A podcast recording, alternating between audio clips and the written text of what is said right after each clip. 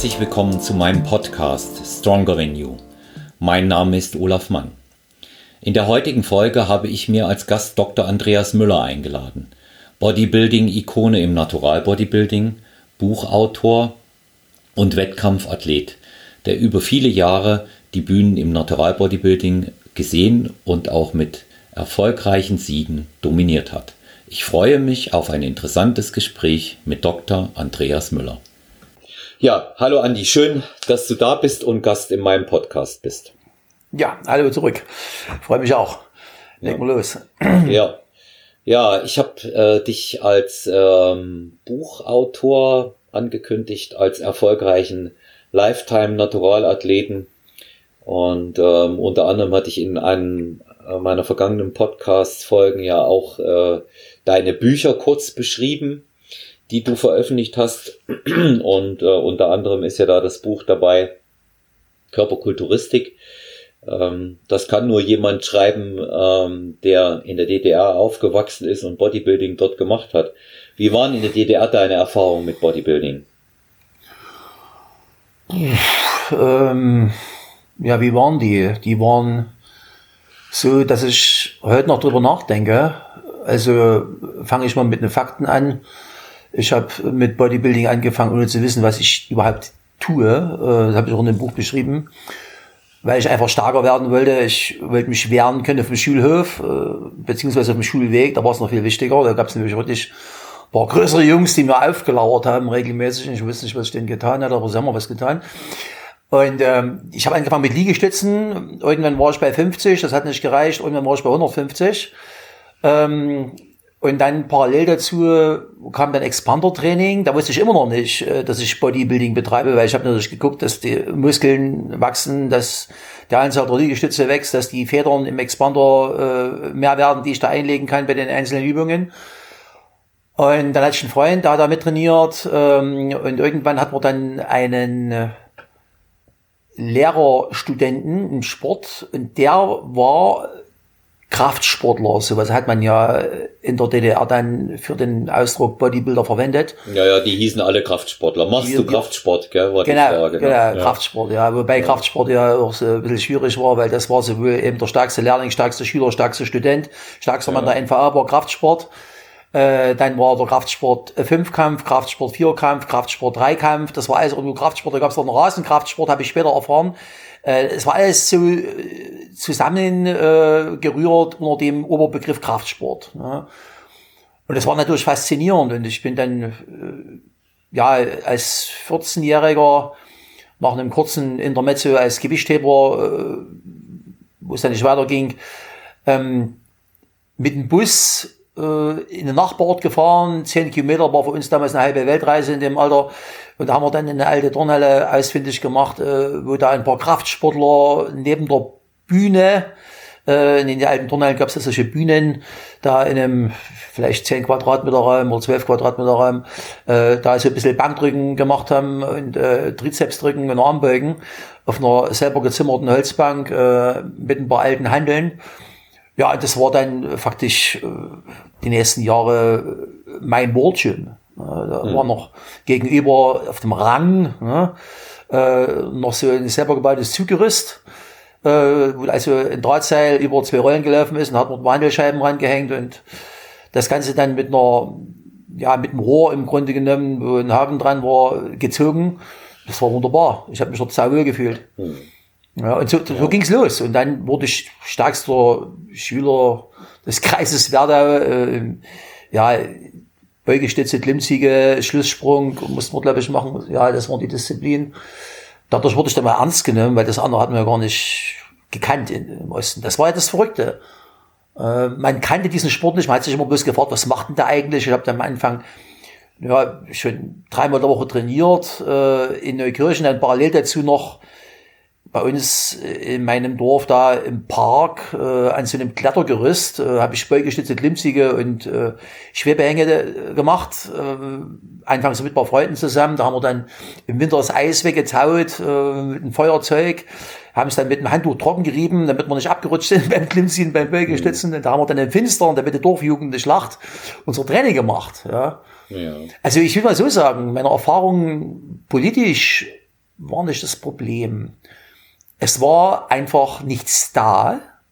Du musstest sehen, äh, wie du zu was kommst, äh, wo was gemacht wird. Äh, und du musstest dich gegen die Leute wehren, die das Ganze dann irgendwo ein bisschen mit gerümpfter Nase beobachtet haben, weil sie gesagt haben, da ordnet sich nicht ein, da hat er seine eigenen Wünsche, seine eigenen Vorstellungen.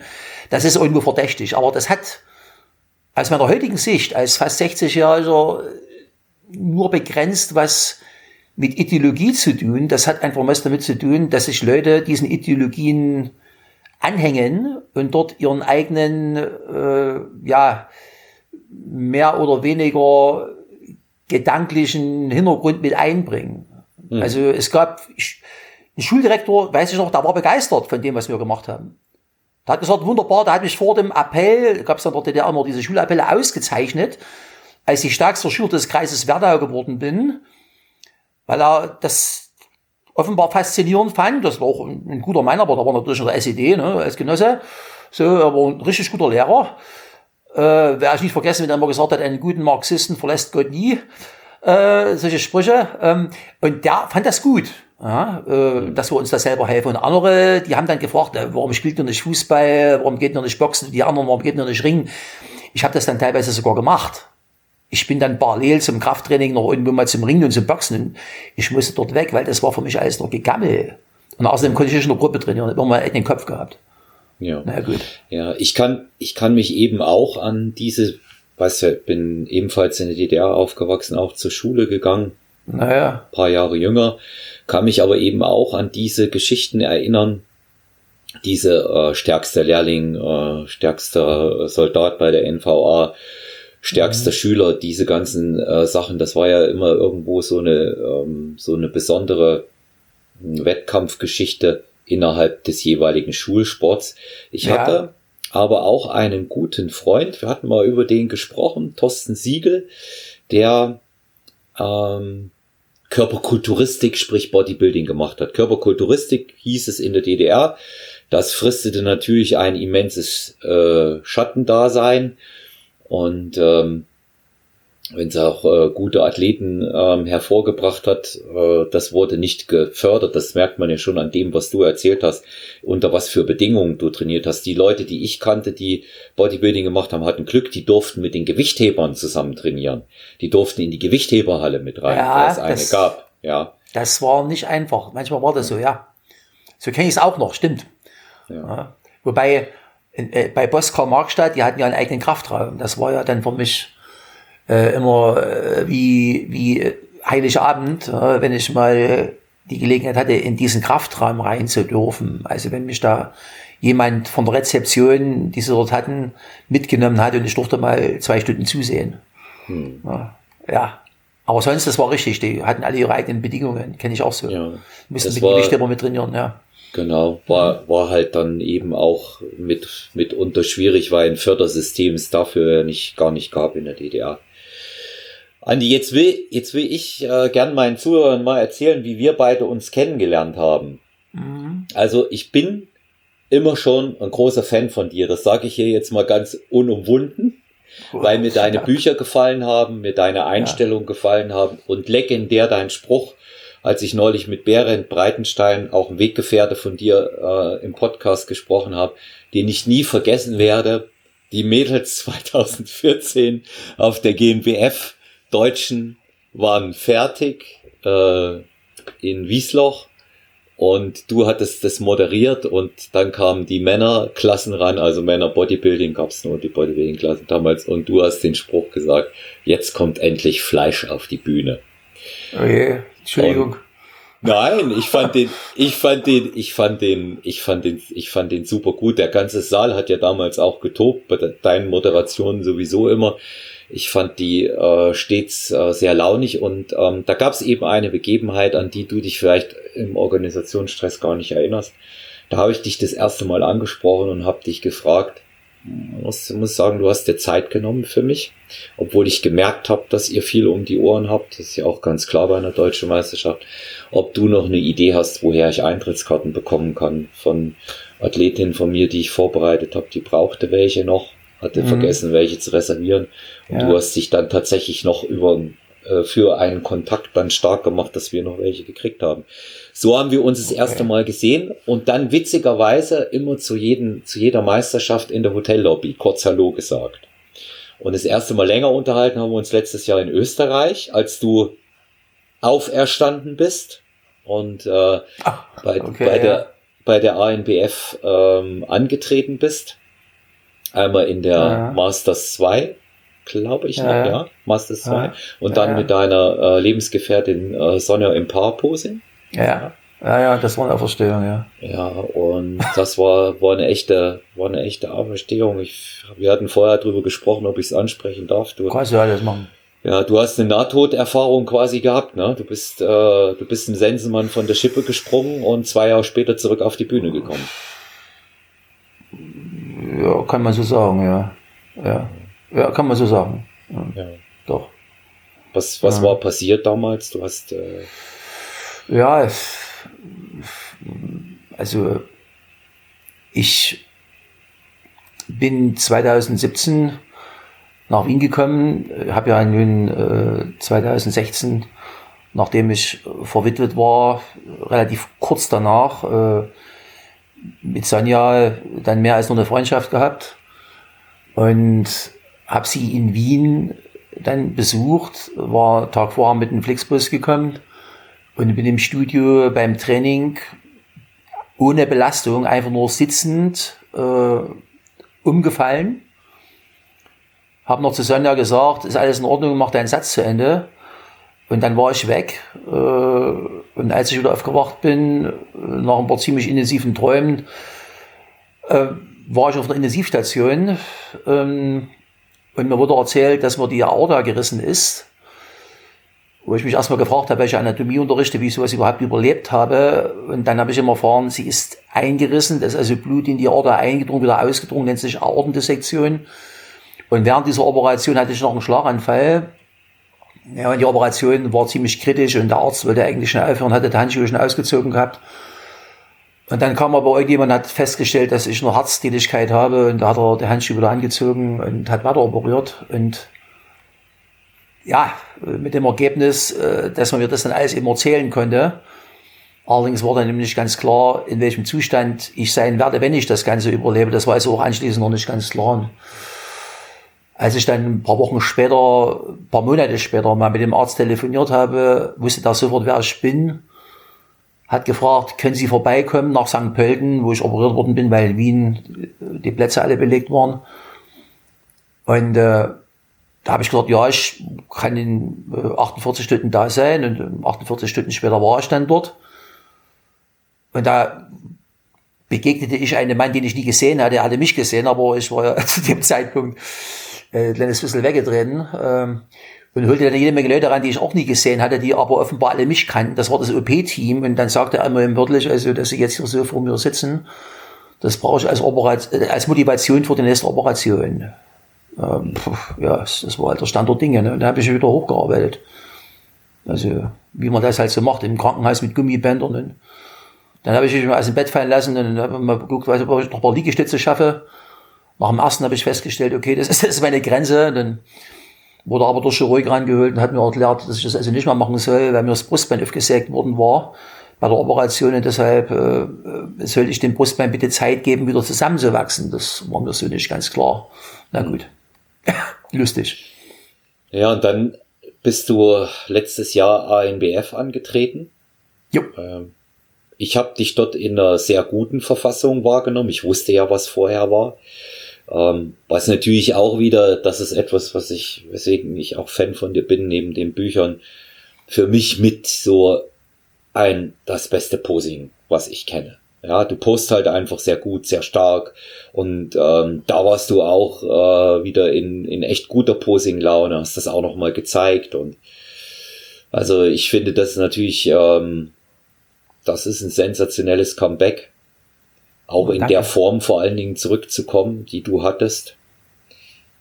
Wenn man weiß, was vorher war. Und ja, also ich kann äh, da nur sagen, es ist schön, dass du, dass du noch da bist und auch äh, Glückwunsch zu dem, was du da auf die Bühne gezaubert hast. Paar Posing hat mir noch besser gefallen mit euch zwei. Ich kenne ja Sonja auch schon etwas länger und auch eine erfolgreiche Athletin, äh, deine Lebensgefährtin Sonja Fiala, muss man auch mal dazu sagen. Und ähm, schon seit äh, Jahren auf den Naturalbühnen immer wieder mit guten Platzierungen glänzt und mhm. ja. Ja, Andi, jetzt äh, bist du auch ein äh, GNBF-Urgestein und ähm, bist also schon auch in den Anfangsjahren mit dabei gewesen und hast viele Meisterschaften erlebt. Unter anderem, glaube ich, äh, war die erste deutsche Meisterschaft 2004 in deinem Heimatort in Werdau, oder? In einem meiner beiden Heimatorte. Ja. Das zweite ist jetzt Wien. Ja. ja, ja, richtig, richtig, ja. richtig, ja. Ja. Ja, korrekt. Korrekt. Ja, also, na gut, ich nehme an, du hast es ganz gern, wenn ich jetzt ein bisschen aushöhle, sonst musst du das Gespräch alleine gestalten. Ja, ja. ja, die Situation war damals die, ich hatte mich von der NABA getrennt, weil ich einfach äh, nicht zufrieden war mit dem, was die NABA gegen Doping macht. Die haben das nach meinem Dafürhalten Kraut schießen lassen. Ich hatte 2003 oder 2004 mein zehntes Jahr in der NABA gehabt und das wurde alles immer schlimmer, obwohl der Klaus Hoffmann aus heutiger Sicht schon bemüht war, durch die Einführung der Männerfigurklassen äh, da eine Alternative zu schaffen. Aber das war mir eben nicht genug, was sich da abgespielt hat. Und damals war ich eigentlich wutentbrannt aus der NABA raus. Hat so ein paar böse Vorfälle gegeben. Man hat mir selber angeboten, da einen Wachstumshormonhändlerring in Deutschland aufzuziehen. Von Seiten des ausländischen Funktionärs, ja, ja, von Seiten des ausländischen Funktionärs. Und da war ich, da war ich psychisch am Ende erstmal. Ich habe wirklich geglaubt, ich habe zehn Jahre lang an der falschen Front gekämpft. Und da bin ich für heute von morgen aus der NABA raus äh, und habe mich bei Beren gemeldet. Ich wusste von Beren Weidenstein, dass er in Deutschland ein Aktivist im Natural Bodybuilding ist, eigentlich der Aktivist im Natural Bodybuilding, hatte seine Bücher in Buchhandlungen teilweise rumstehen sehen. Und habe ihm angeboten, wenn er da jetzt in Deutschland aktiv werden möchte, dann bin ich dabei. Äh, ich hatte vorher schon ein paar Wettkämpfe im, im Natural Bodybuilding bestritten. Hallo, bist du noch da? Ja. Ich bin noch da, ja. Ja, okay. Hatte vorher noch ein paar Wettkämpfe im Natural Bodybuilding bestritten in der Schweiz. Die Schweizer waren ja in Europa die Vorreiter im Natural Bodybuilding. Wir haben wunderbare Wettkämpfe gemacht mit Lügendetektor-Test, da kommen wir dann nochmal drauf, vom ja. Feinsten. Ja, und da habe ich das Berend angeboten und Berend sagte dann zu mir, äh, dass er normalerweise sein Team schon zusammen hat äh, für die, wie soll man sagen, äh, Verbandsorganisation, aber dass er sich mit Wettkämpfen durchaus noch Zeit lassen möchte. Und ich habe ihm dann angeboten, das auf eigene Kappe in Werdau zu machen und da war er einverstanden. Hm. Hat, das Ergebnis war dann, dass die Provinzstadt Werdau quasi die erste deutsche Meisterschaft im Natural Bodybuilding bekommen hat. Hm. Ja hat's auch, hat's auch so erzählt, hat auch äh, da mal ganz, ganz wertschätzend auch von der Situation gesprochen, hat gesagt, dass du ihn äh, da an die Hand auch genommen hast für den ähm, Wettkampf und er hätte auch gesagt, also erstmal, das, das waren natürlich unter 30 Wettkämpfer, ich weiß jetzt nicht mehr, ob 27 oder 23, ja. Aber es gab zwei Klassen, Männer Bodybuilding und Frauen Bodybuilding, die ihr da hattet. Ne? Und Frauen Bodybuilding war, glaube ich, bloß eine Klasse, äh, eine Teilnehmerin, ja, ja, richtig. Ja. Ja, ja. ja. ja. und jetzt, jetzt entwickelt sich das ähm, natürlich immer weiter. GmbF, ja, ja. großer Verband, große Meisterschaft. Ja, ja. Und im letzten Jahr, erst im Frühjahr bei der Internationalen Deutschen in Oldenburg, fast 300. Im Herbst über 300. Ja, ja. In Siegen. Für den Verband ja. natürlich gut. Für die Meisterschaft an sich auch. Wie siehst du die Entwicklung insgesamt Natural Bodybuilding in Deutschland und jetzt GNBF im Speziellen? Ganz weites Feld. Ganz ja. weites Feld. Lass uns einsteigen. Wichtig. Ja, die Frage ist jetzt, wo steigen wir ein? Ja, ja am besten mal, wie, wie hat sich Natural Bodybuilding, sagen wir mal, von 2004 an äh, betrachtet, äh, entwickelt bis heute? Also sagen wir es mal so, ähm, was ich auch für mich persönlich in der, ich mal, großes Wort in der Lebensbilanz als Erfolg verbuche, ist, dass der Begriff Natural Bodybuilding inzwischen ernst genommen wird. Als ich von Natural Bodybuilding gesprochen habe in den 90er Jahren, habe ich den Begriff aus den USA übernommen. Dort gab es dann Natural Bodybuilding Magazine. Ich habe die mal bei Peter Butze in Chemnitz im Studio mitgesehen. Äh, fand aber dann das nicht so ganz glaubwürdig, äh, was ich da an Athleten gesehen habe, aber das ist eine andere Frage. Aber erstmal der Begriff Natural Bodybuilding, da war in, in Deutschland ja quasi ein Witz. Ich kann mich erinnern, dass in Frankfurt-Kelsterbach ein Studiobesitzer mal zu mir gesagt hat, also entweder du bist Bodybuilder oder du bist Natural. Ja, so, äh, da war ich aber immer Schurkopf. Und ähm, es, es war dann irgendwann so mein urwitziges Ziel, ich, ich will jetzt, dass es in Deutschland Natural Bodybuilding gibt. Das kannst du sagen, wie, wie übergeschnappt ist der Typ, äh, dass er auf dieser Ebene denkt, aber ich habe ja schon äh, für die NABA Wettkämpfe organisiert gehabt, äh, einschließlich deutscher Meisterschaften. Ich habe erlebt, äh, dass das funktionieren kann, wenn man Änderungen reinbringt, weil die ersten deutschen Meisterschaften der NABA im Fitness- und Figurbodybuilding, die hatte ich ja auch schon organisiert in den 90er Jahren in Gotha und äh, Aue in, in Ostdeutschland. Mhm. Und das hat sich auch äh, zu einem ja, lawinenartigen neuen Element des Bodybuildings entwickelt. Also heute hast du in den Figurklassen bei Männern wie bei Frauen wesentlich mehr Athleten als im sogenannten Hardcore-Bodybuilding. Ja, und ich weiß noch, der Klaus Hoffmann, der NABA-Weltpräsident, hat damals zu mir gesagt, äh, Andreas, du hast immer gesagt, hier, wir brauchen äh, was gegen Doping, das ist es jetzt, wer soll es denn machen, wenn nicht du? Und da habe ich gesagt, ja, okay, Klaus, dann, dann mache ich das eben. Und äh, alle anderen haben sich nicht herangetraut. Es gab ja noch mehr Veranstalter in, in Deutschland für die NABA damals. Und da habe ich eben gesehen, sowas kann funktionieren. Und wenn ich mit Sonja über diese Dinge spreche, Sonja sagt auch immer zu mir, Andreas, äh, jawohl, Einzelne können was entscheiden, wenn sie an der richtigen Stelle stehen und, und die richtigen Impulse setzen. Ja, ähm, bin ich auch sehr dankbar dafür, dass er mich da unterstützt in dieser Einstellung. Und ähm, ich habe dann eben gesagt, okay, ich will das jetzt. Ja, und habe dann eben das Ding durchgezogen. Ja, mit, ich glaube, 27 Teilnehmern oder 23 in Werder, wie du es gesagt hast, und 150 Zuschauern. Und bei der nächsten Meisterschaft waren es schon mehr. Und ich habe das in Kauf genommen, dass sie damals gelacht haben rundherum in der Bodybuilding-Szene in Deutschland. Aber inzwischen lacht niemand mehr über Natural Bodybuilding. Ich kann mich erinnern, dass der Klaus Hoffmann, mit dem ich heute immer noch mal Kontakt habe, dann irgendwann gesagt hat, Andreas, wenn ich gewusst hätte, dass es funktioniert, hätte ich es gemacht. Ja. Aber er hat nicht dran geglaubt, das nehme ich noch nicht übel. Die andere Geschichte ist natürlich die, ob die, die sich als Natural Bodybuilder etikettieren in der Zwischenzeit, wirklich natural sind. Und da muss ich dir eben sagen, sorry, leider nicht alle. Hm.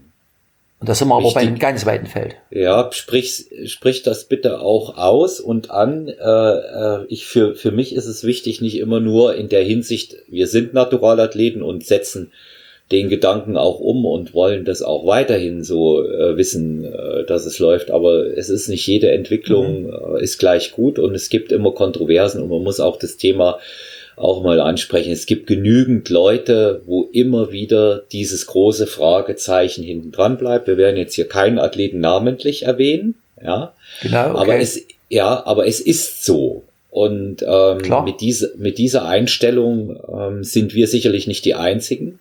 Und was ich halt als äh, sehr, sehr großes Problem in der Sache sehe, ist, wie sie es verkaufen. Ich möchte mal ein Beispiel nennen. Ich hatte in äh, einer der vorangegangenen Podcast-Folgen Leo Pippinger, den du ja auch seit Jahren kennst. Klar. Ja. Von Expertan. Schöne Grüße übrigens vom Leo. Ja, Habe ich mir extra zurück, aufgetragen, auch an Sonja extra. Ja.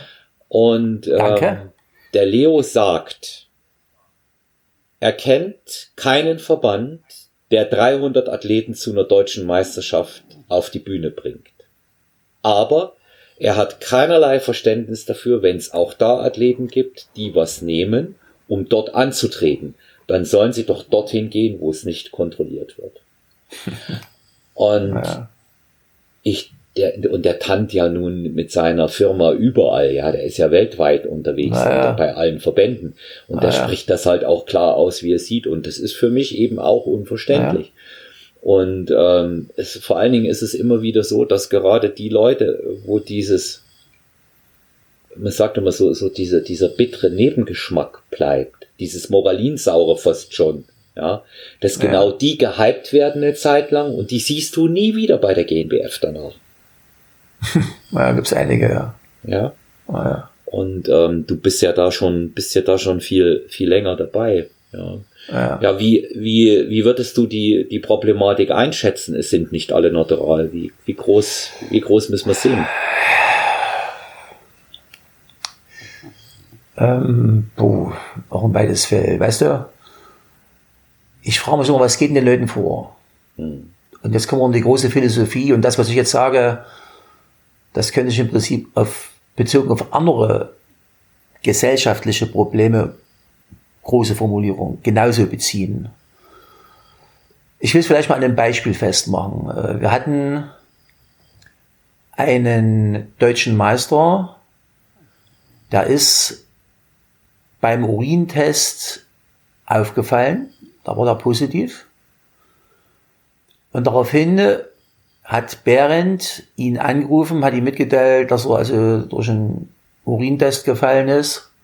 Lügendetektor-Test hat er wohl bestanden. Und hat ihn gefragt, warum er was genommen hat. Und da hat dieser Athlet ihm auf den Kopf zugesagt, angeblich. Na klar, nehme ich was, die anderen machen es doch auch. Ja. So, Punkt eins.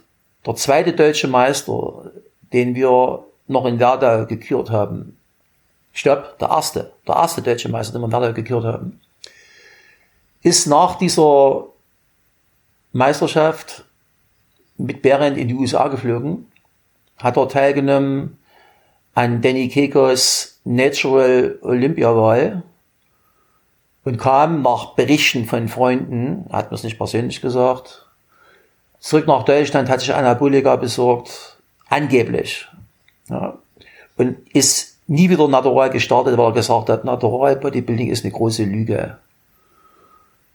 Ich habe den Eindruck, in der Zwischenzeit sehen viele Leute, die im Bodybuilding unterwegs sind, wenn sie heute nicht natural starten, müssen sie dermaßen viel Stoff einfahren, dass sie, um vorn mitzumischen, ein absolut gesundheitsbedrohliches sowieso, aber möglicherweise sogar lebensbedrohliches Risiko eingehen. Ich kenne diese Gespräche so lange und sie sind so ekelhaft.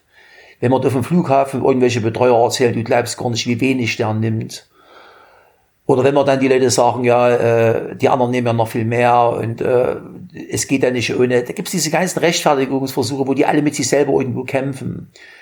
Und da gibt's dann wahrscheinlich Leute, das habe ich schon erlebt beim Figurbodybuilding in der NABA, als ich glaubte, dort gehen es die hin, die nichts nehmen, weil sie brauchen es ja nicht mal, um dort zu gewinnen, dass sie dann eben sagen, ich will im Bodybuilding starten, aber ich will nicht mal so viel nehmen. Und jetzt merken die im Natural Bodybuilding, da stehen nicht mal die Klötze auf der Bühne, da hast du eine Chance. Und teilweise scheint es inzwischen sogar so zu sein, dass sie sagen, okay, ich könnte das zwar natural erreichen, wenn ich talentiert bin, aber ich bin's eben nicht. Oder mir dauert es zu lange und dann nehme ich das Zeug eben trotzdem. Ja. Also so scheint es offenbar zu laufen. Hm. Also es ist äh, eigentlich traurig, auch immer die Begründung dort in dem Zusammenhang hören. Also verstehe mich nicht falsch. Ich bin der ja, Meinung, okay. das entscheidet, das entscheidet jeder selber. Ja, jeder ja. trifft eine Entscheidung dabei. Ich gucke mir auch gern die dicken Jungs mhm. an, aber ich weiß auch, was dafür erforderlich ist. Die trainieren auch, die machen auch ihren Job. Das ist alles überhaupt gar keine Diskussion, aber das ist auch eine Lebenseinstellung, die man da hat. Nur dieses Bagatellisieren, wie du es jetzt eben auch nochmal geschildert hast, das finde ich schon fatal. Das ist so wie der Alkoholiker, der sagt, ja, ich trinke ja, ich trinke ja nichts aus dem Pappkarton, ich trinke ja guten Wein. Ja. Und ja, richtig. Hier, hier ist das richtig. eben auch äh, zu sagen, ich nehme ja wenig. Es gibt nur entweder ich nehme nichts oder ich nehme etwas. Das ist übrigens auch so ein Problem, ganz genau. So habe ich mir das auch gesagt. Wenn man, ich habe über diese Dinge auch schon nachgedacht, ne? wenn man erstmal sagt, okay, ich nehme jetzt was, dann wechselst du faktisch auf, man könnte ja sagen, die dunkle Seite. Und dann fragt niemand mehr danach, wie viel du nimmst. Dann nimmst du eben was. Genau. Und das wird ja teilweise auch von denjenigen, die was nehmen, vermischt, indem dann sagen, ja, die anderen nehmen ja auch. Und Supplements sind ja auch bloß irgendwo chemische Zusätze zur Nahrung. Und da wird versucht, so die Grenzen zu verwischen, weißt du? So, so eine Grauzone zu schaffen, gerade wenn es um Supplements geht. Ne? Ähm, wo dann eben Inhaltsstoffe drin sind, die auf der Dopingliste womöglich stehen. Und das wird dann damit Anabolika gleichgesetzt. Also das ist dasselbe wie in anderen Bereichen der Gesellschaft auch. Man versucht dann die Leute rüberzuziehen, indem man die Grenzen vermischt. Oder ver, ver, ja, verwischt, äh, ist schon richtig Ausdruck, ja, genau. Ja, hängt hm. aber auch in erster Linie damit zusammen, weil das Handeln der Leute ja meist keine Konsequenzen hat. Was passiert da groß? Ja, also bis vor Jahren gab es dort keinen äh, strafrechtlichen äh, Bestand. Ja, mittlerweile haben wir den und die Konsequenzen waren auch relativ überschaubar. Und wenn heute einer bei der GNBF gesperrt wird, dann putzt er sich im Mund ab und geht zum nächsten Verband. Genau so ist es. Genau so ist es, jawohl. Ja, weil es, es, es passiert, es passiert ja da in, in dem Bereich, in dem Bereich auch nicht viel. Was ist denn machen, ja. Ja, ja. ja. ja an die Entwicklung GNBF da weiß ich, äh, das äh, siehst du zum Teil, was jetzt äh, nicht den Naturalgedanken angeht, sondern ähm, auch was die, die Wettkämpfe und so weiter angeht, das siehst du schon auch etwas kritisch. Ja, auch wahrscheinlich in dem Zusammenhang, wer wie kommt. Ne? Du, ähm, ja, ich sehe da einiges kritisch. Ich soll sagen, also 300 Teilnehmer auf der Bühne, sorry, ist mir zu viel. Hm. Das ist ein, das ist ein Massenauflauf. Das ist ein Durchwinken tut mir leid. Also ich weiß, es gibt ökonomische Probleme, weil wenn du mehr Veranstaltungen machst, oh Gott, da hängt da so viel dran, dann musst du mehr Hallen mieten, das kostet mehr Geld, äh, dann musst du das mit den Kampfrichtern koordinieren, dann möchten das möglichst dieselben Kampfrichter sein, wobei dann ist immer die Frage, wieso hatten da in der Vorrunde gerade so die Quali geschafft und dann wurde der deutscher Meister, kannst du sagen, ne, okay, äh, war sich halt nochmal verbessert hat in zwei Wochen. Das sind alles solche Geschichten, die da dranhängen. Ne?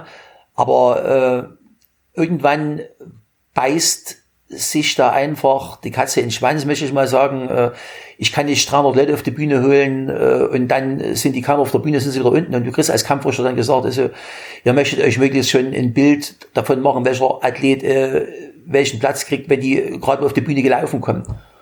Ja, das, das geht einfach nicht. Also eine Meisterschaft, denke ich mal, ist mit, mit 150 Leuten schon brutal voll besetzt. Brutal voll besetzt. Ich kann mich erinnern an Meisterschaften bei der NABA, hier in Österreich übrigens, so die, äh, was haben wir da gemacht? Äh, die Mr. World war, war das glaube ich sogar so was ähnliches. Die war in Puchenau äh, bei Linz, äh, da waren an die 250 Teilnehmer, aber der wurde eben bewertet, auch mit Kürbusen. Da ging das dann eben bis die Nacht um fünf oder vier, also bis früh um vier. Ja. Da haben die Teilnehmer teilweise in der Bühne geschlafen, weil man ihm gesagt hat, also wenn sie auf die Bühne gehen, müssen wir sie auch werden. Wir müssen Vergleiche machen. Du kannst es nicht einfach so durchwinken. Das, das, das geht nicht. Nach meinem Dafürhalten. Aber wenn die Kampfrichter sagen, okay, ich, ich pack das in der Zeit, äh, in Ordnung, bloß ich möchte nicht mal Kampfrichter sein. Muss ich auch sagen, ja. Na, du warst ja, bist ja auch äh, Juror und kannst das ja realistisch auch einschätzen. Ja. Und ähm, ich muss sagen, ich sehe es als äh, Coach und auch als Athlet ähm, kritisch, was die Möglichkeit einer wirklich fairen und aufschlussreichen Bewertung angeht. Nicht, dass ich irgendwie unterstelle, die äh, Kampfrichter machen ihren Job nicht gut, überhaupt nicht, die leisten gute Arbeit, aber wie sollen die denn, wenn die da ununterbrochen sitzen, zwölf, dreizehn Stunden, bei der Anzahl der Menschen überhaupt das noch klar blicken können? Das sehe Richtig. ich so. Ja, richtig. Ich das auch. sehe ich so und ähm, sicherlich auch ähm, eine weitere nicht unerhebliche Problematik. Wir werden auch mal darüber gesprochen am Rande. Ähm, Kampfrichter, Schrägstrich Athlet, Schrägstrich Wettkampfvorbereiter, der selber Athleten oben hat. ah, ja, ganz lustige also, Geschichte. No-Go für mich. Geschichte. Ja, für mich No-Go. Also Athlet und ich bin Kampfrichter und trete nicht an, das ist eine ganz andere Sache. Das ist eine ganz andere Sache. Ja, gut, da kann ich, muss ja, ja, Entschuldige ja, Aber bin, bin ich, bin ich Juror und gleichzeitig Vorbereiter und Athlet geht von mir hoch, da darf ich, also da zumindest nicht in der Wertung. Äh, das ist bei der GmbF allerdings durchgestellt worden, da muss ich Bären Schutz nehmen, der hat mal gesagt, Leute, ihr könnt das nicht überschauen, äh, wenn ihr wisst, dass ein Athlet von euch äh, auf der Bühne steht, den ihr vorbereitet habt, dann bitte, äh, wir haben Kampfrichter in der Reserve dann sagt, dass ihr diese Runde nicht mitwerdet, dann muss da ein anderer sitzen. Ja, also das ist bei der GmbF gemacht worden. Ja. Ob das, das dann das, immer so läuft, ist die andere Frage. Aber weiß, es ist zumindest weiß, so durchgegessen worden. Ja, das, das weiß ich, dass mhm. es in, äh, in, in der Theorie eigentlich auch so umgesetzt wird und eine klare Linie vom Behrendt auch gibt. Ja. ja. Aber ob es im Einzelnen dann so ist, aber letztendlich ist es so.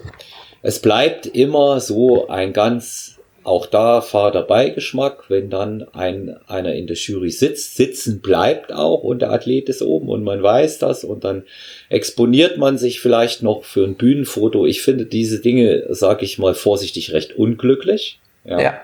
Naja. Und mhm. ähm, weil auf der einen Seite haben wir natürlich dieses äh, ganz hehre und sehr lobenswerte und, und, und gute Ziel, ähm, dass wir fair agieren, dass wir äh, dopingfrei agieren, dass wir äh, auch transparent da sind und ähm, da sollte man sich so so einer Situation vielleicht auch gar nicht aussetzen. Aber so wie ich das jetzt auch aktuell weiß, ist das schon äh, noch etwas äh, stärker und strenger reglementiert worden auch für die Zukunft. Ne? Und ähm, wichtig ist, dass das immer so ein, so ein Prozess ist, so ein Lernprozess, wo sich das auch verändert gegebenenfalls. Und es rücken ja auch äh, immer neue und auch gute Juroren nach, die in der Ausbildung sind. Das muss man ja auch dazu sagen. Es gibt nicht so viele. Ja. Dass man da sagen kann, hier, ich, ich greife da, äh, greif da jederzeit drauf zurück. So viele gibt es nicht. Ne? Mhm. Mag sein, ne? ja. ja. Mhm. Wie, wie, du hattest ja gesagt, zu groß ähm, mit 300 Personen. Wie würdest du es äh, dir vorstellen können, sagen, wie könnte man es machen? Über Qualifikation? Ähm, ja, da wird es natürlich teuer. Ne? Hm. Und ja, organisatorisch auch aufwendig. Ich würde die Meisterschaft in dem Fall über zwei Tage machen, zum Beispiel. Macht der Danny Kegos in den USA zum Beispiel auch, also kann man ihm nachsagen, was man will, aber das hat er ja im Griff. Äh, dann fängst du eben schon am Freitag an.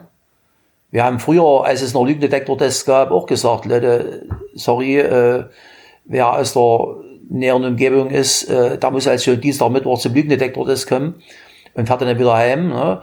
Ähm, man kann so einen Wettkampf durchaus auch am Freitag schon beginnen. Oder man könnte sagen, wir machen im Sonntag am Sonntag. Ja, wenn man ein Wochenende will. Hm. Das wäre eine Alternativmöglichkeit.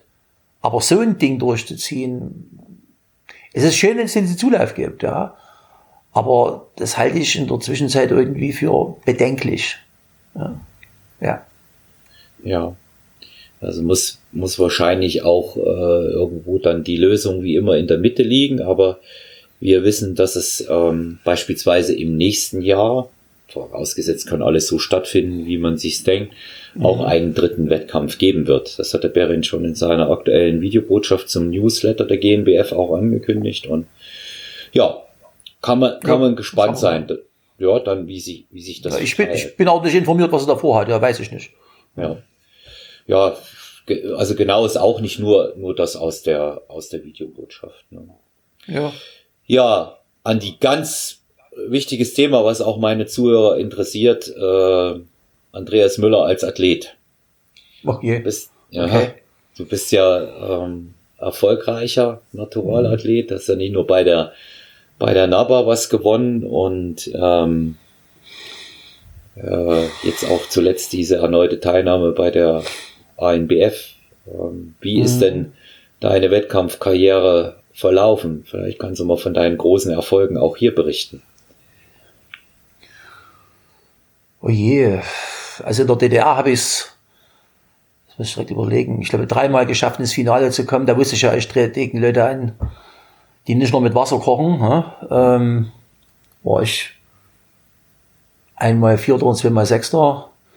Habe ein paar Wettkämpfe mit den Polen teilgenommen, habe dann äh, um die Wendezeit in Tschechien eigentlich einen ersten Höhepunkt gehabt. Da habe ich zweimal beim Sandhoff-Turnier mal ganz gelassen teilgenommen und war im Finale war zweimal Sechster. Das war eigentlich mein Traum. Eigentlich hätte ich da schnell aufhören können als Wettkämpfer, weil das war eigentlich immer mein Ziel. Es war eben bloß dumm, es war damals nicht mehr im Gogol-Theater, äh, wo ich äh, meine Sternstunden als Zuschauer im Bodybuilding hatte, sondern es war dann eben schon in der großen Halle äh, in Marienbad, wo die Eisläufer drin sind, in der großen Eishalle.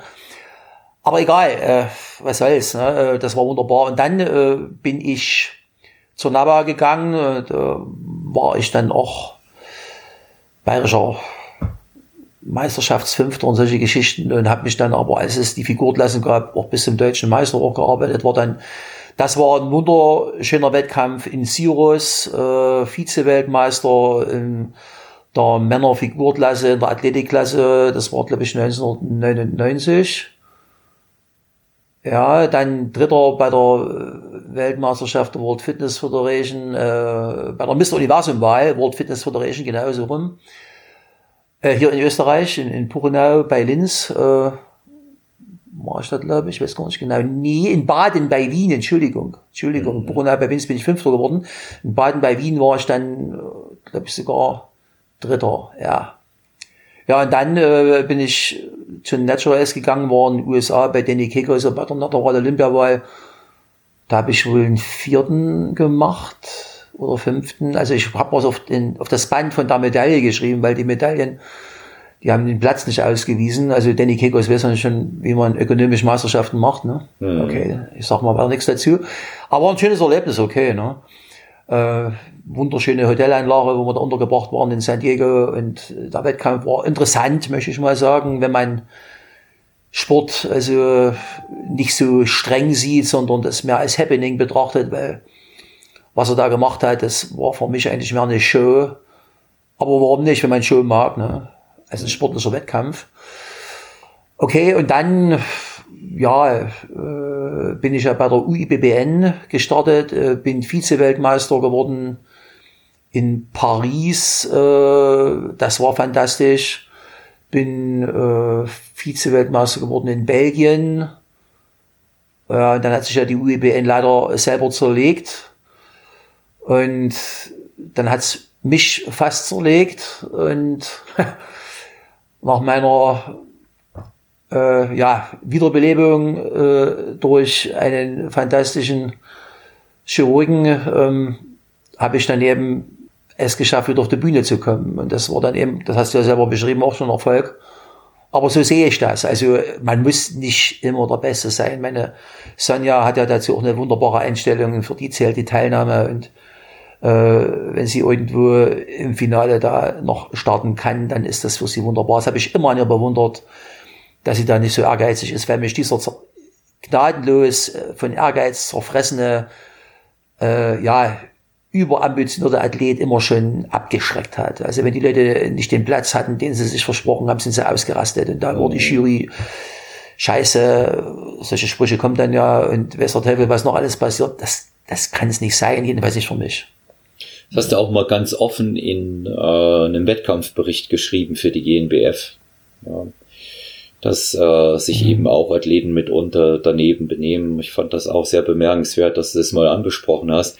Und vor allen Dingen ist es so, ich sag, ich sag's mal sehr gerne mit dem, äh, mit den Worten von äh, Nikolaus Rojas, den du ja auch gut kennst. Ne? ja, ja. ja. Und der Nico sagt, man muss eben auch einfach mal akzeptieren, wenn andere besser sind. Ja. Und ich füge noch hinzu, man muss sich auch mal freuen können über das, was man erreicht hat, dass man es auf die Bühne geschafft hat.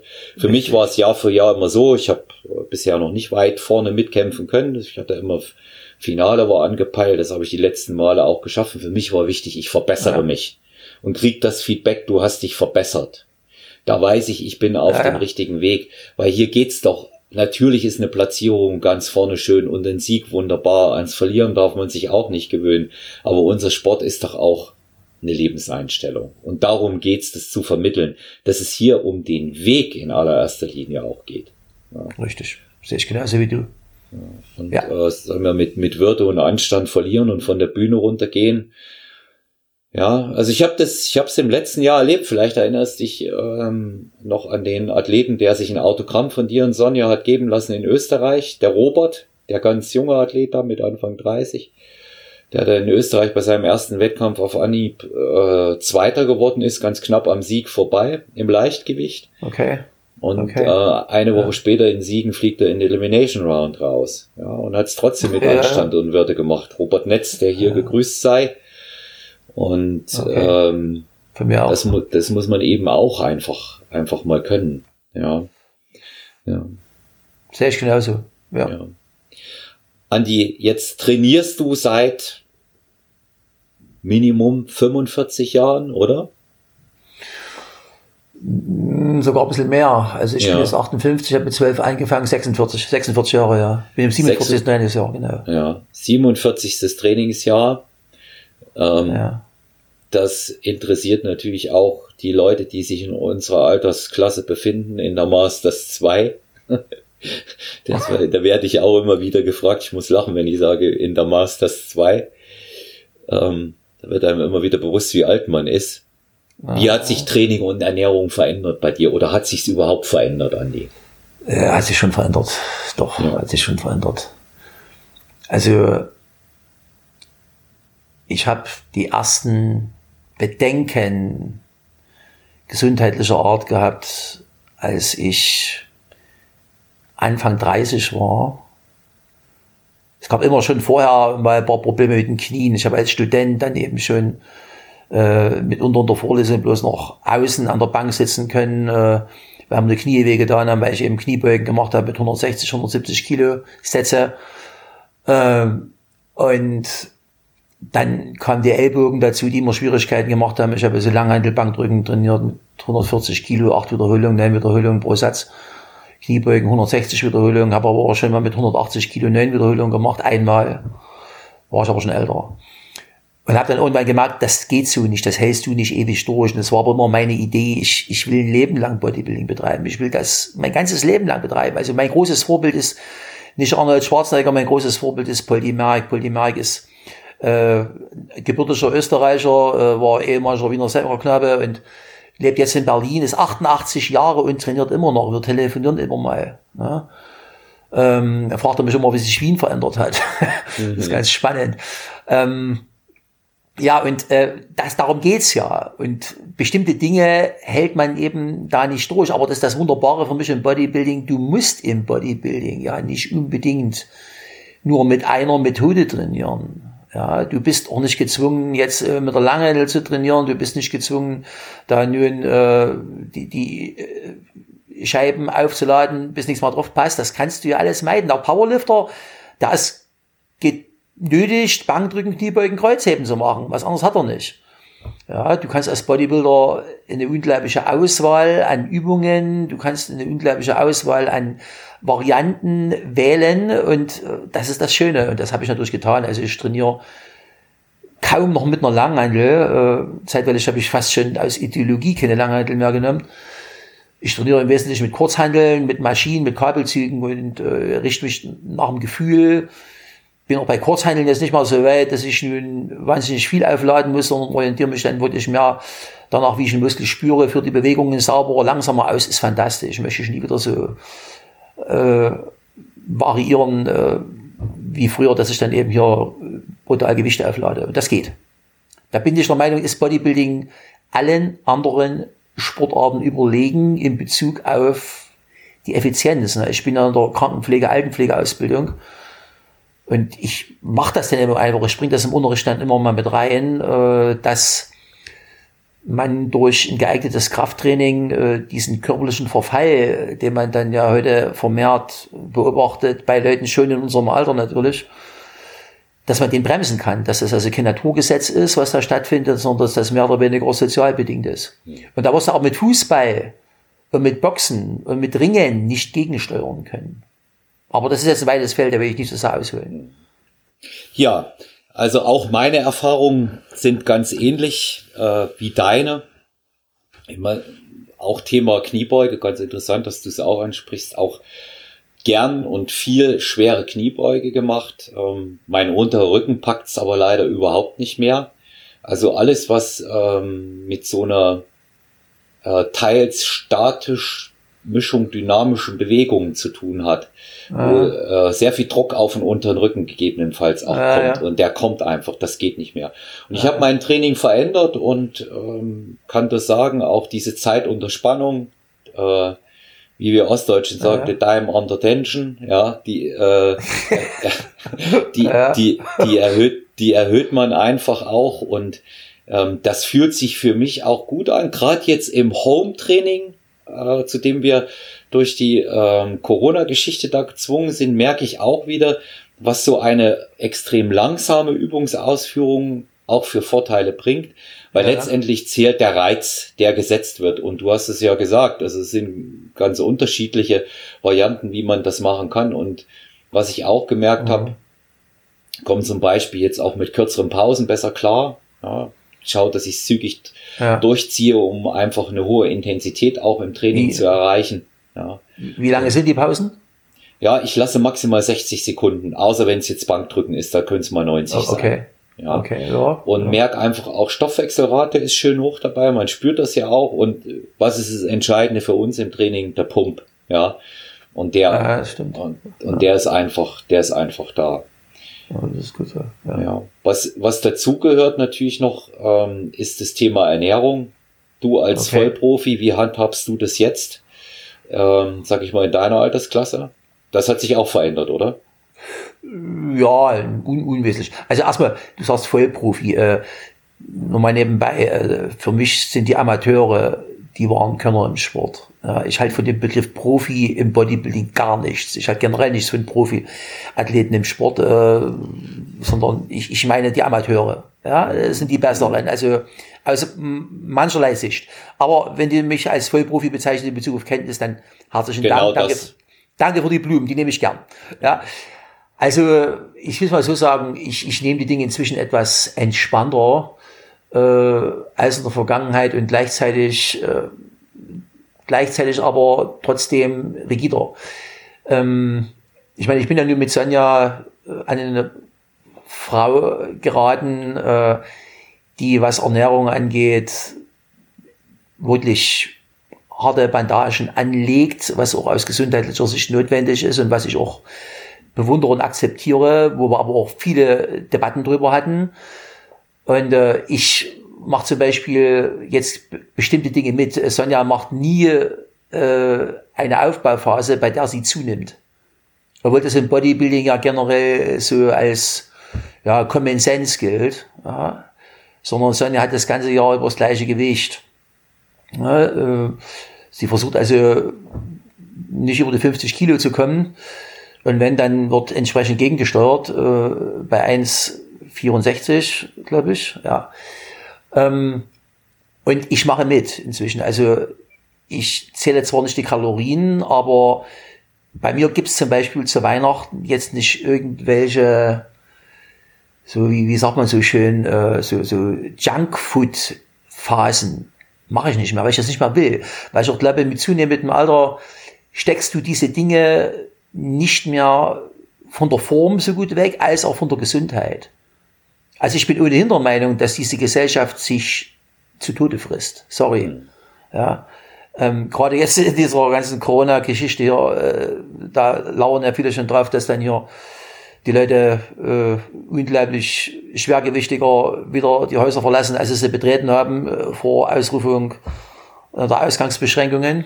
Ja, das ist Gesetz für die, dass sie jetzt zunehmen müssen, habe ich immer den Eindruck. Ja, bekloppt, ne? Völlig ja. bekloppt, ja. Und äh, ich denke auch, was da teilweise im Bodybuilding abgeht, das provoziert Essstörungen. Das habe ich ja selber erlebt. Nach einem Wettkampf, wenn du dann denkst, okay, jetzt brauchst du keine Diät mehr zu halten, äh, was, was jetzt nicht ist, verpasst du. Da habe ich dann teilweise noch gegessen, obwohl mir es schon gar nicht mehr geschmeckt hat. Aber es muss den Mund wo rein. Da habe ich mich selber schon Verdacht gehabt, eine Essstörung zu haben. Ich habe auch Athleten erlebt, die nach dem Wettkampf sich dermaßen vollgeladen haben, dass der Rettungsdienst sie holen musste.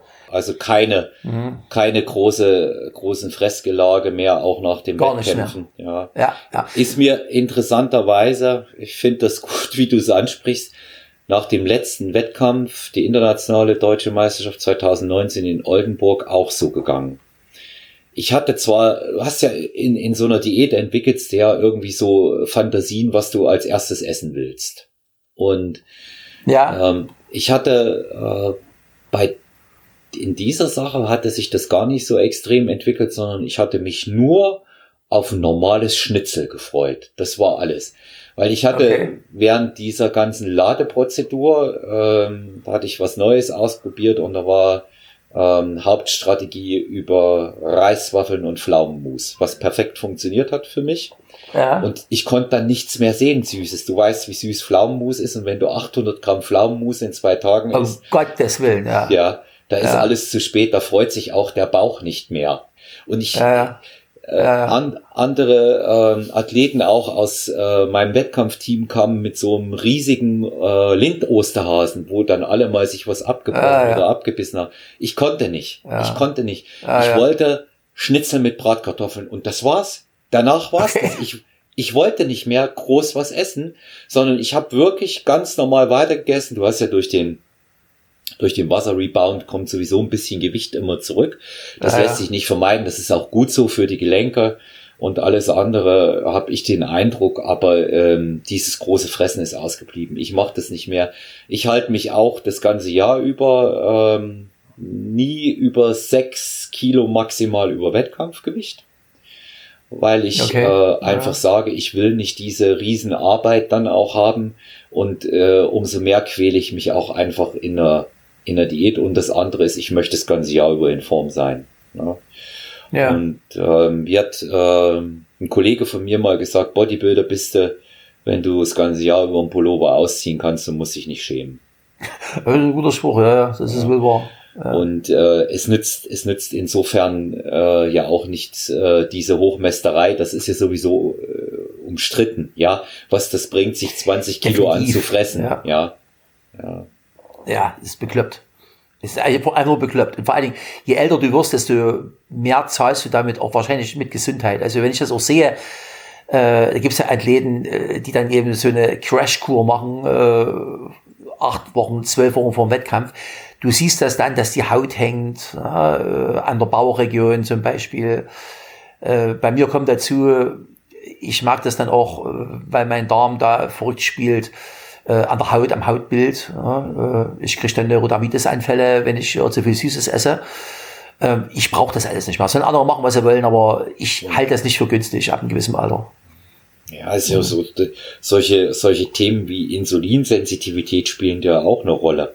Ja. Also halte ich, halte ich schon für, halte ich schon für problematisch und, ja, da, da bin ich, da bin ich auch runter von diesen, von diesen äh, exzessiven dann auch danach klarkommen und sich mal was gönnen. Und wenn ich jetzt Lust habe, dann esse ich auch mal ein Stückchen Schokolade oder esse auch mal ein Eis, aber ich übertreibe es einfach nicht. Mhm.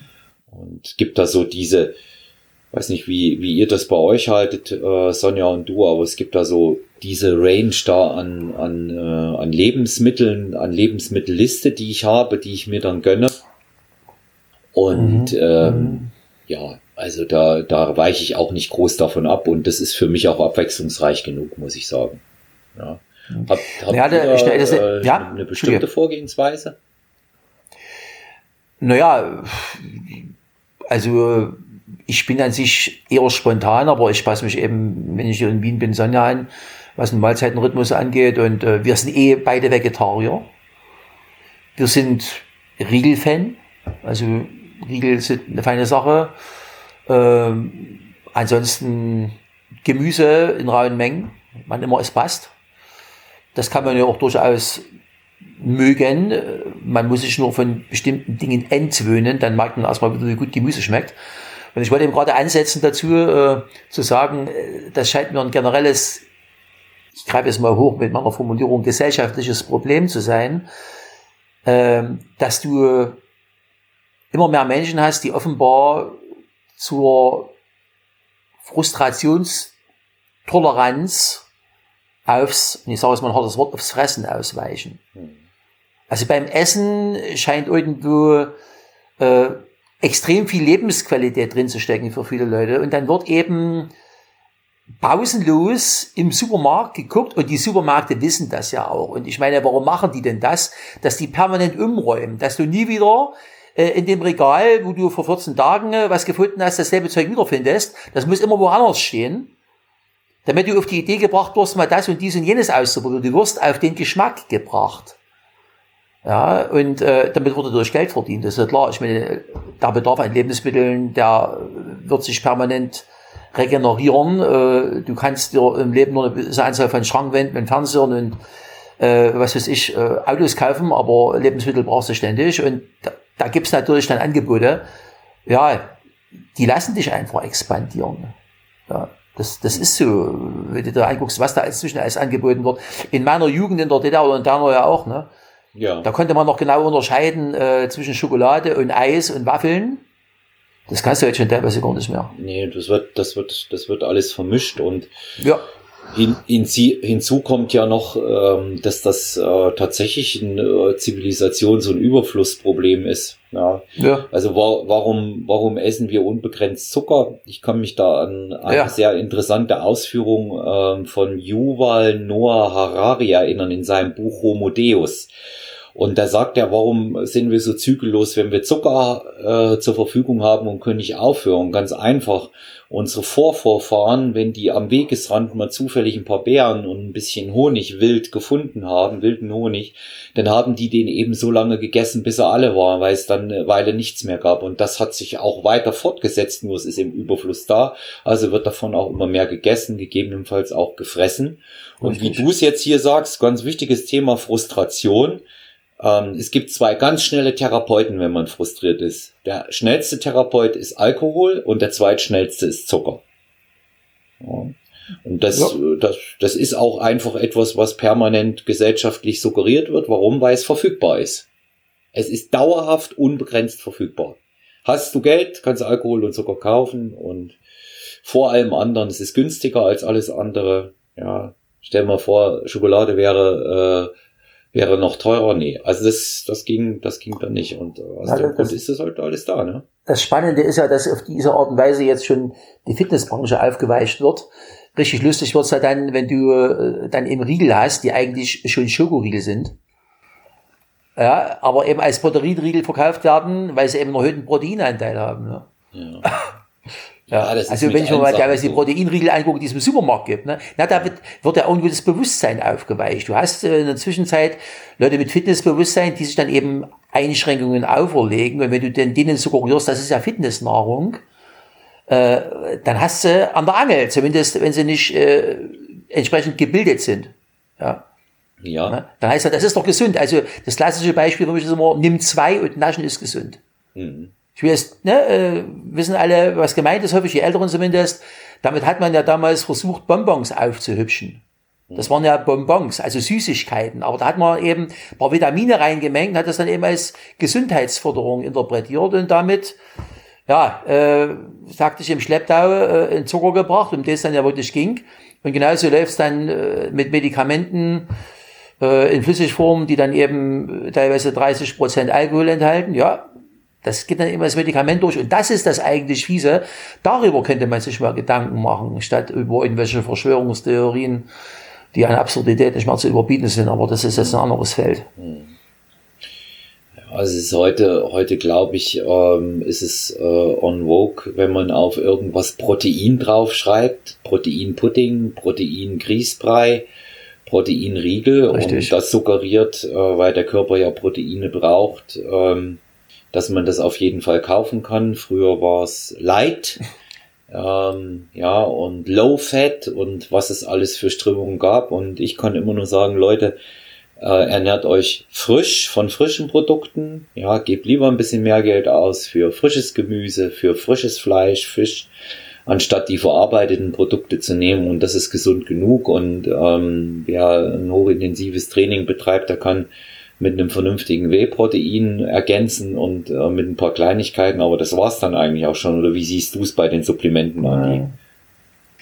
Na, ich habe mit Sonja vor einiger Zeit eine äh, spannende Diskussion gehabt, die genau diesen Tenor äh, aufwies, den du gerade eben hier ins Feld gebracht hast. Also es ist genau so. Ja, äh, Protein ist momentan en vogue, wird überall drauf geschrieben. Jetzt gibt's eben die absurdesten ja, äh, Proteinbeimengungen bis hin zur Proteinschokolade. Ähm, was frisches Essen angeht, da bin ich ein bisschen anderer Meinung. Also Tiefkühlkost äh, ist vom Nährwert optimal. Äh, Gibt es also entsprechende Untersuchungen dazu.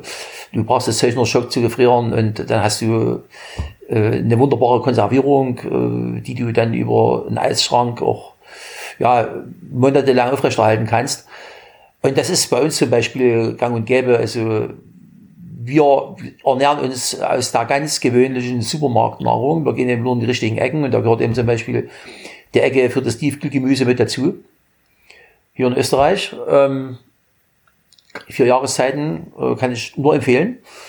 Mhm. Ähm, und darüber hinaus hm, habe ich den Eindruck, dass man da auch ganz schnell wieder in eine ideologische Schiene gerät. Also ich habe ja eine Zeit lang mal Ernährungslehre unterrichtet in einer medizinischen Fachschule und habe mich dann eben damit auch entsprechend tiefgründiger auseinandergesetzt und dann festgestellt, dass also diese ja, Pioniere der Ernährungslehre, die ja dann auch die Deutsche Gesellschaft für Ernährung mitgegründet haben beispielsweise, dass die ja aus der Lebensreformer-Ecke kommen, äh, und dass die ja dann eben auch in anderen Ecken reformieren wollen. Und wenn du das umsetzen willst, was also heute als gesunde Ernährung äh, propagiert wird, in der wirklich reinen Form, dann müsse zum Beispiel dann die Emanzipation äh, der Frau äh, in Frage stellen. Oder du musst dann eben sagen, okay, dann geht die Frau ist Geld verdient, der Mann macht zu Hause einen Haushalt weil dann bist du den ganzen Tag äh, mit Ernährung zu beschäftigt. Du musst dann auf den Wochenmarkt fahren, auf den Biomarkt fahren.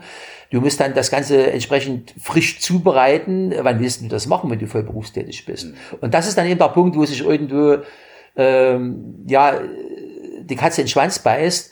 Dann steigen eben dann die Leute komplett aus. Und nach dem Motto, also wenn ich das schon nicht richtig machen kann, dann mache ich es überhaupt nicht. Ja. Was hast du da gekonnt? Leider. Ja. Und äh, viele äh, meinen, dass halt ähm, nur 100 Prozent dort gehen. Ich bin der Auffassung, Richtig. das sage ich auch meinen Richtig. Klientinnen und Klienten immer 80-20. Wenn ihr das anstrebt, ist gut. 80 Prozent clean äh, sich zu ernähren und 20 Prozent darf ruhig auch mal was dabei sein. Das ist wirklich völlig in Ordnung. Ähm, nicht jeder hat hier äh, Bühnenambitionen. Es gibt auch genügend Bühnenathleten, die so zurechtkommen und ich bin, ich bin der Auffassung, mit einer Lebensmittelliste, wie ich es vorhin gesagt habe, ist man gut beraten. Jeder Klient, jede Klientin bekommt von mir eine Lebensmittelliste. In dem Rahmen äh, kann man sich bewegen. Das ist vor allen Dingen für die Leute gedacht, äh, die ganz speziell immer nach Abwechslung schreien. Äh, Leute, die eine Ernährungsumstellung machen, schreien immer dann nach Abwechslung, wenn sie vorher besonders wenig mit Abwechslung gegessen haben, sondern eigentlich nur die Wahl hatten zwischen einer Pizza und Süßigkeit und ähm, ja. sind, sind, da, sind da auch nicht besonders einfallsreich. Und das ist der Punkt. Ich muss mit dem zurechtkommen, was ich habe und mir das Essen auch ein bisschen zu Hause zelebrieren. Das bedeutet nicht, dass ich das immer wie in einem Restaurant auf dem Teller so pittoresk drapiere, das muss es nicht sein. Ja, aber ich mache es mir schön. Essen, Essen ist was Gutes und da kann ich das auch entsprechend genießen und ähm, das nicht unbedingt als Last sehen. Ja, das ist das ist das Wichtigste. Ja, ja gibt was dazwischen. Ja. ja. Ja, ja, das ist auch so. Anni, was gibt's denn bei dir äh, für Wettkampfpläne in der nächsten Zeit? Wo das hängt momentan äh, eher vom Robert-Koch-Institut ab, beziehungsweise mhm. der Bundesregierung. Also ich bin startklar. Ja. Ich brauche, wie gesagt, keine Diät mehr. Ich kann auf die Bühne gehen. Ich rasiere mir ein paar Haare runter, äh, mache mich ein bisschen braun und dann geht es los. Ne? Mhm. Aber ich bin in der Zwischenzeit ziemlich locker geworden. Locker genug, um zum Beispiel auch nicht in den Berg zu halten, was meine Aussagen in so einem Forum angeht. Ich starte eben in der Zwischenzeit dort, wo es mir gefällt. Hm. Das habe ich in den letzten zehn Jahren immer schon mal so ein bisschen im Hinterkopf gehabt. Äh, ich starte gern beim Naturalwettkampf, äh, wenn die Rahmenbedingungen für mich irgendwo akzeptabel sind. Aber ich starte von mir als auch äh, bei einem anderen Verband, äh, wenn es dort eine entsprechende Kategorie gibt, wo ich sage, okay, mit da kann ich mich irgendwo anfreunden. Wenn das Ganze für mich nicht bedeutet, dass ich schon eine Weltumsegelung machen muss, äh, sondern an einem Wochenende äh, mit einem überschaubaren finanziellen Aufwand äh, und ein bisschen Freude mit Sonja zusammen dahin fahren kann, dann machen wir das. Hm. Das sind meine Wettkampfambitionen. Also ich plane eben in gewisser Weise eine Fahrt ins Blaue, bin Opportunist, ich warte auf die Gelegenheit. Hm. Ja gut, das zeichnet ja einen echten Wettkämpfer aus, dass er sich das auch das Richtige raussucht. Ne? Das ist das, was man mit Erfahrung lernt. Ne? Pick dir das Richtige raus. Ne? Ja, das ist, genau. das ist, das ist auch, das ist auch gut. Das zeigt ja ähm, irgendwo auch über die Jahre, äh, dass man auch als älterer Erwachsener und älterer Athlet äh, nicht zwingend äh, mit der Lernkurve aufhört. Ne? Das, so sehe wahr. Wohl so, so sehe so seh ich das. Ja. Schön formuliert, ja. ja. Wird, wird man dich nochmal ähm, in der Jury bei der GNBF gegebenenfalls sehen?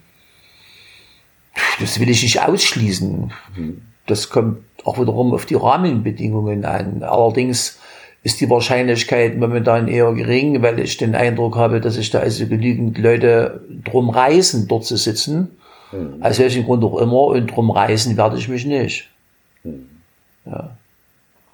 Ja.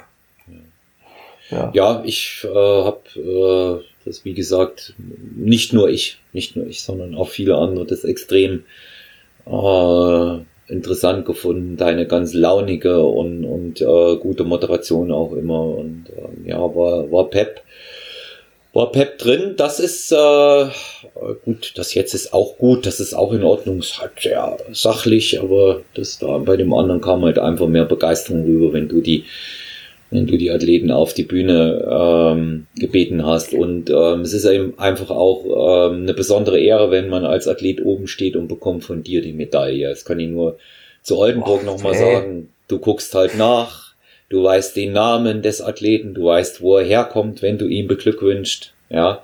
Und das sind, das sind einfach Sachen, ähm, bei denen ich sage, bist du auch absolutes Vorbild, wie du ähm, dich da auch anderen gegenüber als, als Sportsmann dann auch verhältst. Du, äh, es ist, es, es ja. ist nett, wenn du mich so einordnest, aber ich kann dir mhm. in dem Fall versichern, du überschätzt mich jetzt. Ich habe es garantiert nicht immer gewusst, wie mich da eine Medaille gebe. Also der Sprecher hat es angesagt, ja, okay. Ja. Schön, wenn es rübergekommen ist, okay. Ja, ja, bei mir, bei mir wusstest du aber, wo ich herkam. Ja. Na, okay, wenn ich jemanden kenne, ne, dann ja. kenne ich den natürlich, dann sage ich auf der Bühne natürlich auch Namen und ein Worte dazu. Und da bin ja. ich spontan, sowas bereite ich nicht vor. Da habe ich hab eine Liste angefertigt, wo ich dann drauf schreibe, was ich wem sage oder so ein Quatsch. Nee, nee, das weiß, das weiß ich, das weiß ich, das weiß ich einfach auch bei dir. Aber ähm, trotzdem ähm, äh, seid ihr mh, hm, da bitte ganz sicher und unterschätzt das auch nicht, wie vor allen Dingen auch äh, die ich bin ja mit dem, was du da hattest, später mehr oder weniger groß geworden mit den Büchern, die du geschrieben hast, weil ich mich für den naja. Sport interessiert habe, wo ich aus der Kampfsport-Ecke komme. Aber beispielsweise okay. da der Athlet, über den wir geredet haben, Robert Netz, der sich von Sonja und dir da die Autogramme hat geben lassen, der hatte deine Bücher gelesen und der war von Socken, als ich ihm gesagt habe, wer du bist. Okay. Ja, da habe ich gesagt, das ist Dr. Andreas Müller. Und er guckte mich an. Du kannst mich vorstellen. Ich so, ja klar, stell dich vor, ist kein Problem. Und ähm, so kam das, so kam das da zustande. Und der hat sofort gesagt, alle Bücher gelesen. Ja. Okay. Ähm, es, mit Beren ist das auch ganz ähnlich, ja. Also da ist okay. schon auch eine ganz große Identifikation da und ihr seid in Deutschland nun mal die beiden Natural-Ikonen und ähm, äh, alle, nicht nur ich, hoffen, dass wir da noch ganz lange, ganz viel von euch als Athleten, gegebenenfalls auch als, als äh, Funktionär, da noch ganz viel haben werden. Ja, das, das wäre sehr, sehr schön. Ja. Geht mir runter wie Öl, muss aber erstmal verarbeiten. Okay, danke. Ja. Danke für die Blumen. Also mehr als ich erwartet habe. Ja, sehr, ja, nein, nein, sehr, sehr, sehr, sehr gerne. Ja, ich möchte ähm, auch dir mh, hm, das Schlusswort heute überlassen mit einer Frage. Okay. Und zwar, was empfiehlst du einem ganz jungen Bodybuilder, der mit unserem Sport startet, auf eine Bühne gehen will und vielleicht sogar überlegt, das nicht mehr natural zu machen? Was rätst du ihm? Was sagst du ihm? Wenn er sich überlegt, das nicht mehr natural zu machen. Ja, wie bringst du ihn auf, in, die, in die Strecke, dass du sagst, bleib, bleib dabei, bleib natural? dann sage ich ihm als erstes, egal wie viel du nimmst, du wirst wahrscheinlich immer einen finden, der mehr nimmt. Und wenn du davon ausgehst, dass du nur besser werden kannst, wenn du was nimmst, dann geh davon aus, dass der andere, der mehr nimmt, dann noch besser sein wird als du. Hm.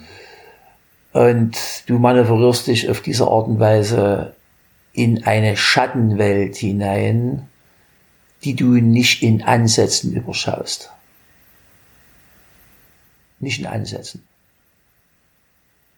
Auch in Bezug auf die Einschätzung von Lebensumständen auf ganz anderen Gebieten. Ich kann dazu nur sagen, Finger weg. Das Zeug ist wirklich der Materie gewordene Teufel. Punkt. Hm. Also da auch vielen Dank ähm, für deine klaren Worte. Was ich ähm, jungen Athleten immer ins Herz legen kann, sind ähm, deine Bücher, einmal Natural Bodybuilding und einmal Körperkulturistik. Die zu lesen sind äußerst lesenswert, wunderschöne Bilder auch bei Körperkulturistik mit dabei. Wir hatten ja darüber gesprochen, wie kompliziert es war, die Namen rauszufinden. Ja, ja, dass, ja. dass das dann auch mit den, mit den, mit den Fotos äh, übereinstimmt. Das ist immer großes Vergnügen und Freude, dich auf den Wettkämpfen zu sehen. Auch äh, deine äh, Lebenspartnerin, die Sonja, die auch immer äh, sehr aufgeschlossen ist und nun auch über eine durchaus auch erfolgreiche und längere Wettkampfkarriere zurückblicken kann, die auch immer sagt, ich will dabei sein, ich will es so lange wie möglich machen können, sagt sie auch das gleiche wie du. Und ja. als, als Anregung, ich ähm, würde mich über eine weitere Podcast-Folge mit dir und Sonja freuen, Gespräch im Bodybuilding-Part zu haben. Das wäre, glaube ich, äh, ganz, ganz interessant für äh, meine Zuhörer hier im Podcast Stronger Than You. Ich bedanke mich bei dir, Andi, für äh, die Zeit, die du dir genommen hast. Ähm, für deine sehr klaren Ansichten und Einsichten. Und ich wünsche dir und deiner Partnerin bleib gesund. Ähm, ich hoffe, dass wir uns ganz bald auf einem Wettkampf wiedersehen und demnächst vielleicht auch im Podcast wiederhören. Sollte es Fragen an ähm, Dr. Andreas Müller geben, ähm, dann sehr, sehr gerne ähm, über meine E-Mail-Adresse personal-trainer.gmx.eu. Ähm, du bist auch über Instagram erreichbar. Da findet man dich mit Andreas Müller. Ja. Und ähm, wenn es Athleten gibt, die persönliche Fragen an dich haben, wie können sie dich erreichen, Andi? Ja, also ich habe immer noch Facebook Account nennt man das wohl. Mhm. Ähm, die können mich erreichen über Instagram, ja, das ist richtig. Andreas at Mueller Werdau mit UE äh, und Werdau, wieder Ort Werdau.de ne, äh, ist meine E-Mail-Adresse, kann man kann mir eine E-Mail schreiben. Das ist alles machbar. Mhm. Ja. Wunderbar. Vielen Dank auch dafür. Sollte es Anregungen äh, zu dieser Podcast-Folge geben oder auch Feedback, sehr, sehr gerne wiederum über Instagram at man.olaf oder personal-trainer at gmx.eu. Ich würde mich über eine weitere Folge äh, mit Andreas und hier dann auch gegebenenfalls äh, Sonja freuen. Gerne auch die Fragen schon vorab von euch. Andi, dir alles Gute, bleib gesund und eine schöne Zeit. Herzlichen Dank, Olaf. Dir auch. Ganz herzlichen Dank. Das war mein Fest. Vielen Dank.